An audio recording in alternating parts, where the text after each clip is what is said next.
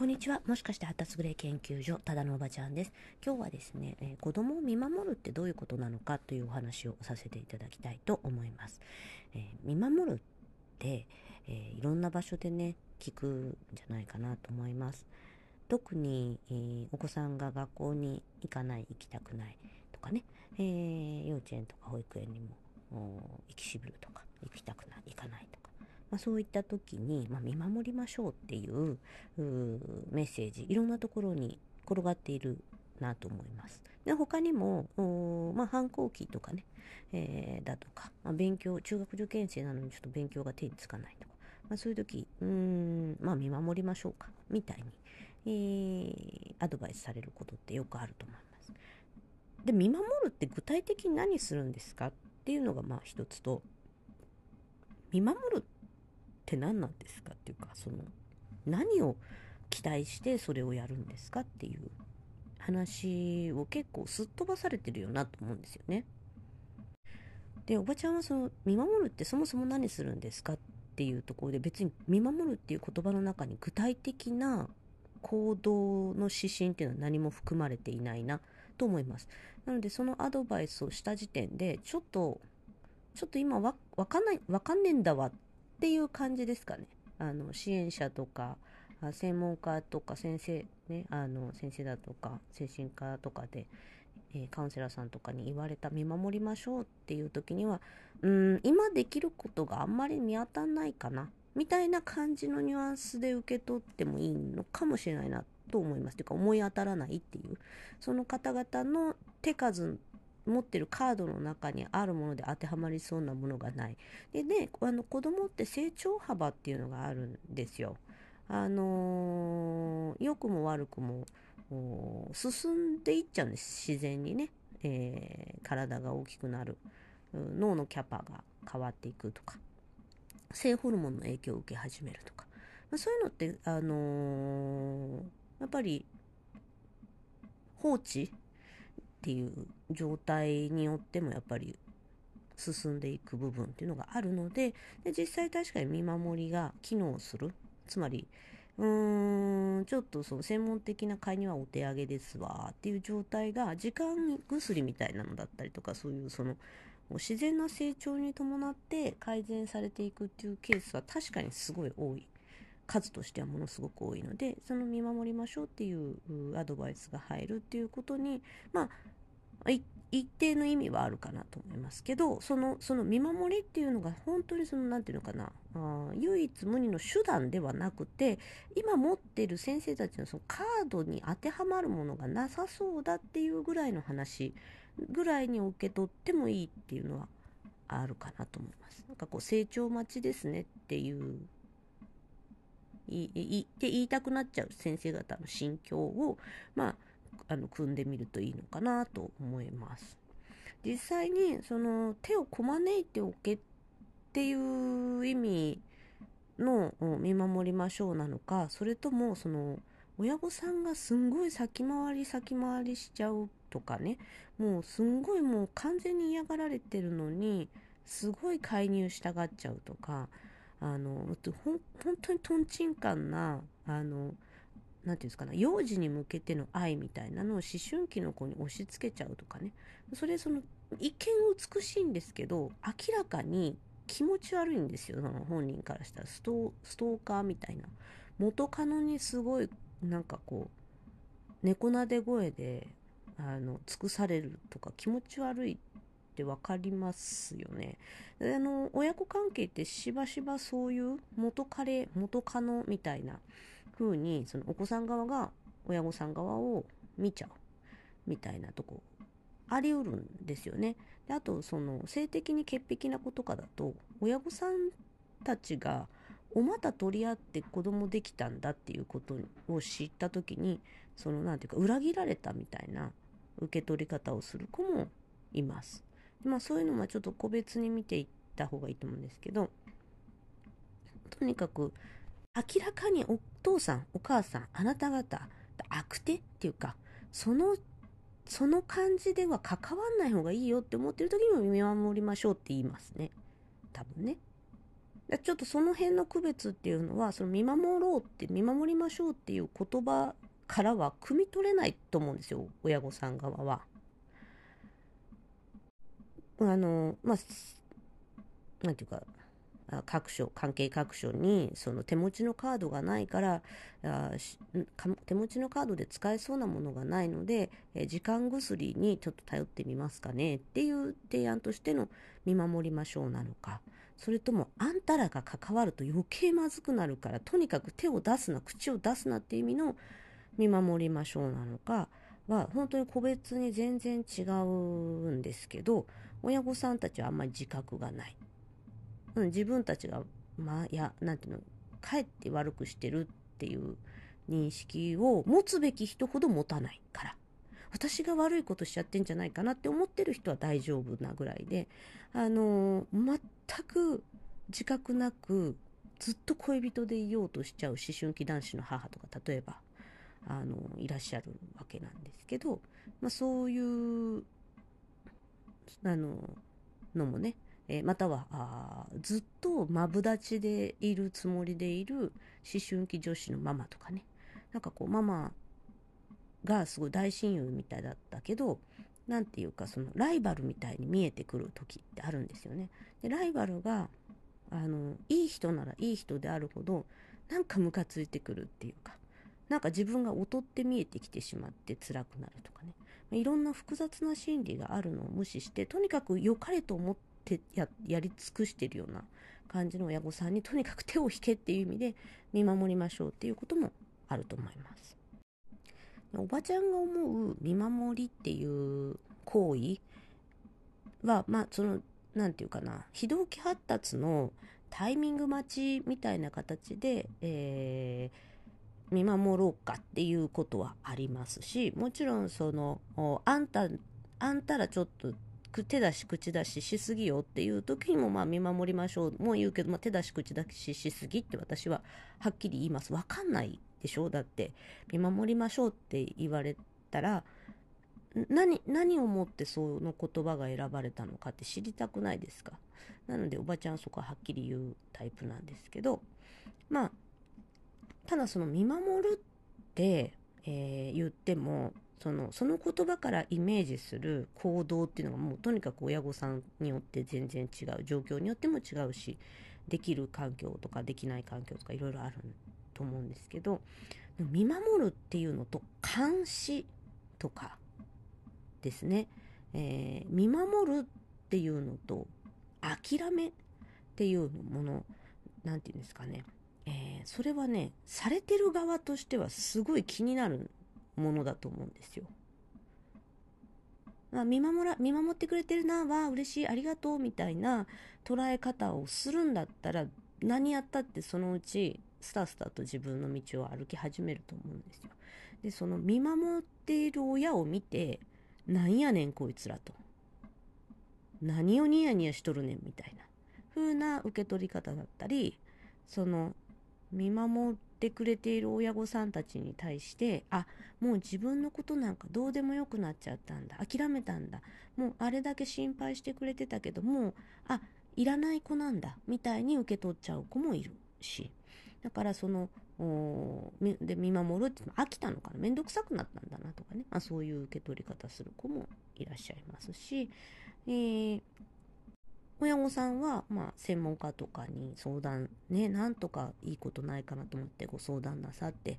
で、まあ、専門家たちも一生懸命考えるわけですけども、手持ちのカードがないとか、まあ、親御さんたちちょっと、あの、根本的にずれてるから、手出しすんなよっていう意味で、まあ、どっちかわかんないんですけど、その、もう今やれることがちょっと見当たらないから見守りねっていうことなのか、あんたたちとにかく手出し口出しすんなっていう意味の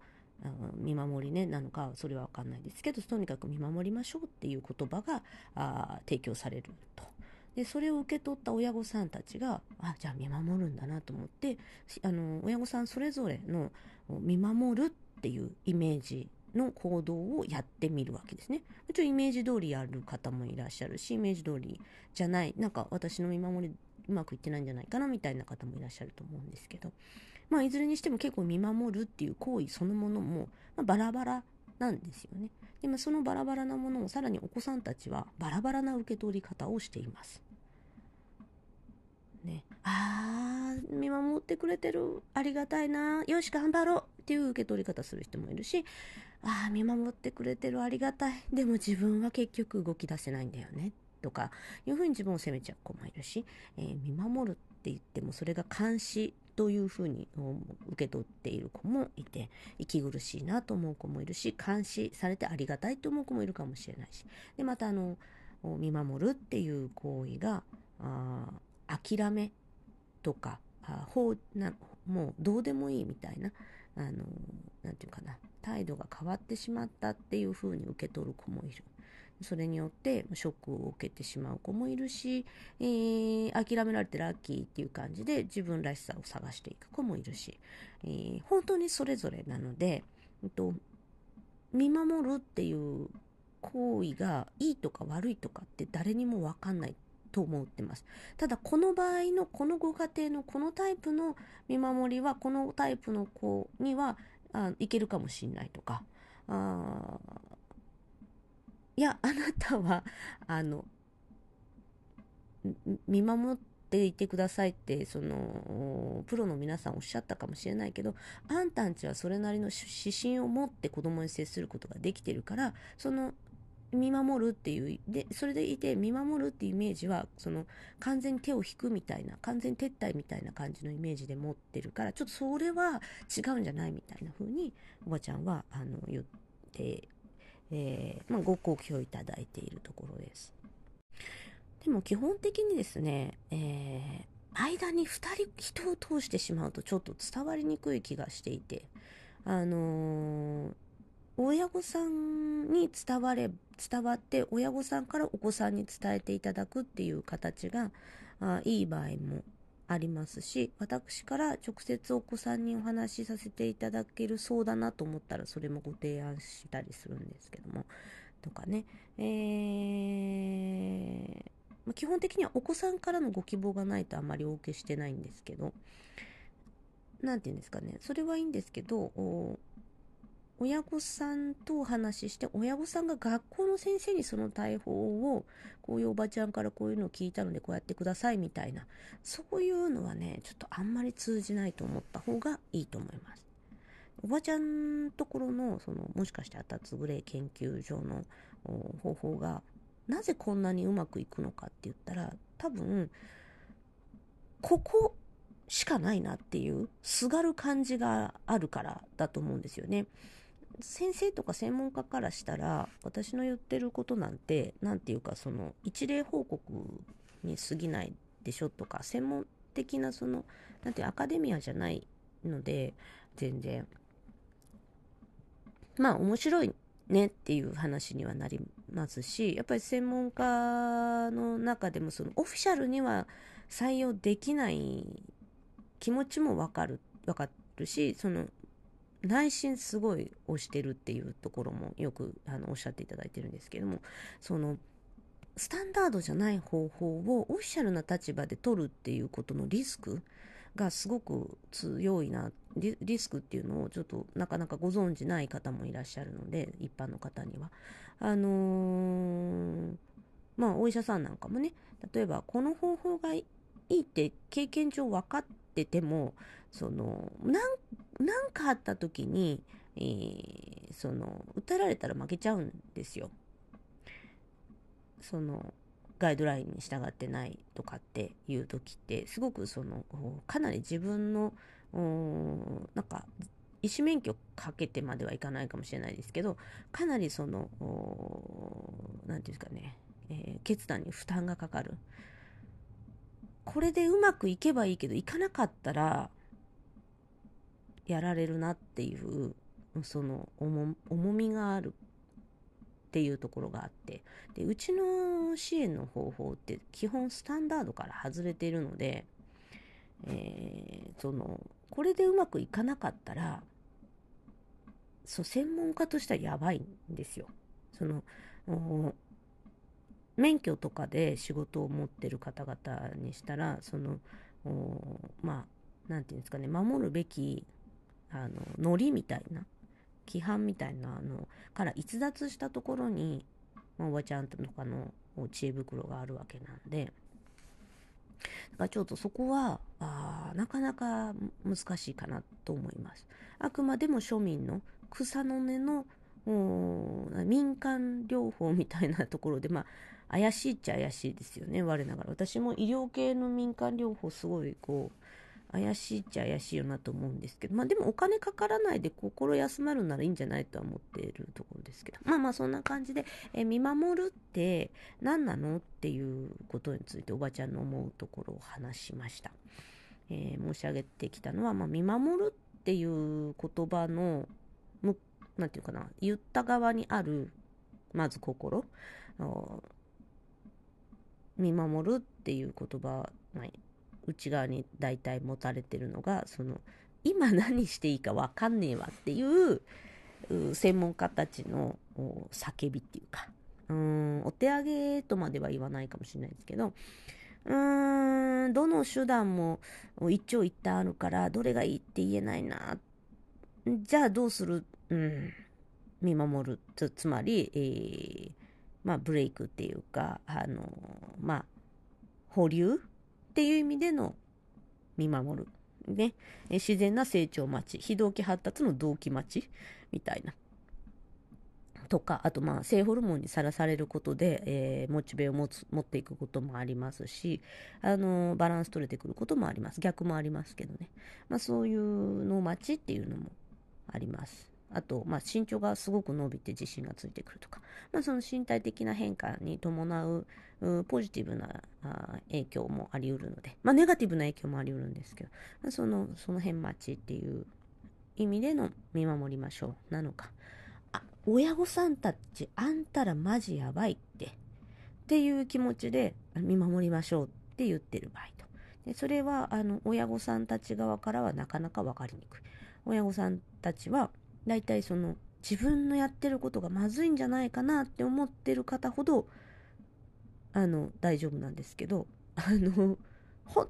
当に真剣に良かれと思ってやってる方々の何かがちょっとずれてるよっていう時にも見守りましょうって多分言われるのであのそこは結構言われた方はすっごい意外って感覚になるみたいですね。例えば美味しいご飯を作ってあげればいいんじゃないかと思う。それって絶対いいことだと思われがちだと思うんですけど、全然そんなことないんですよね。美味しいご飯、まあそれは美味しいんですけど、このご飯自力で食べられるのかな？っていう思考をしちゃう子だったらすごい負担になるんですよね。あ、自分ではこのご飯は食べ、作れない。材料も買えない。とか、例えばですけどね。で、優しくて綺麗なお母さんとかも、例えば男子だったら、僕はこんな人とは結婚できないんだ。とかね。まあ、その、良かれと思ってる、その、イメージ像っていうのを、いいと受け取ら、いい、い良いからこそ辛くなっちゃう子たちっていう思考の深さのっていうものにも言及していかないと言及できないと何て言うかどんどん悪くなっていくんですよ。なので、ちょっとそういう話もおばちゃんはさせていただいています。はい。えー、長くなってしまいましたが、聞いてくださってどうもありがとうございました。そうそう。で、そう、なんだ、ごめんなさい。受け取り方ですね。えー、お子さん側の受け取り側が整ってない状態で、えー、なんていうか、こう、うん、その行動をしても、見守りっていう行動をしても、そもそも見守るっていう行動がバラバラだし、まあ、監視だったり、放置、放任、えー、見守るって言ってもなんかこうあの生温かい目で見てる。それをお子さん側がどう受け取るかっていうのがまた多様。気持ち悪いな。なんか変わったな。なんかなんでこんな風になったの？前と違うの気持ち悪いんだけどっていう風に受け取る子もいらっしゃいますし。あのー、あよかった。あの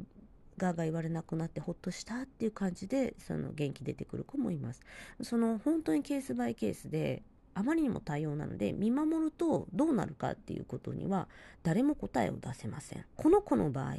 こういう見守りをしたらどうなりそうかっていう見立てはギリできるかもしれないですけどそれも1個には絞れないんです。はい聞いてくださってありがとうございました。おばちゃんの思う見守りって何っていうお話でした。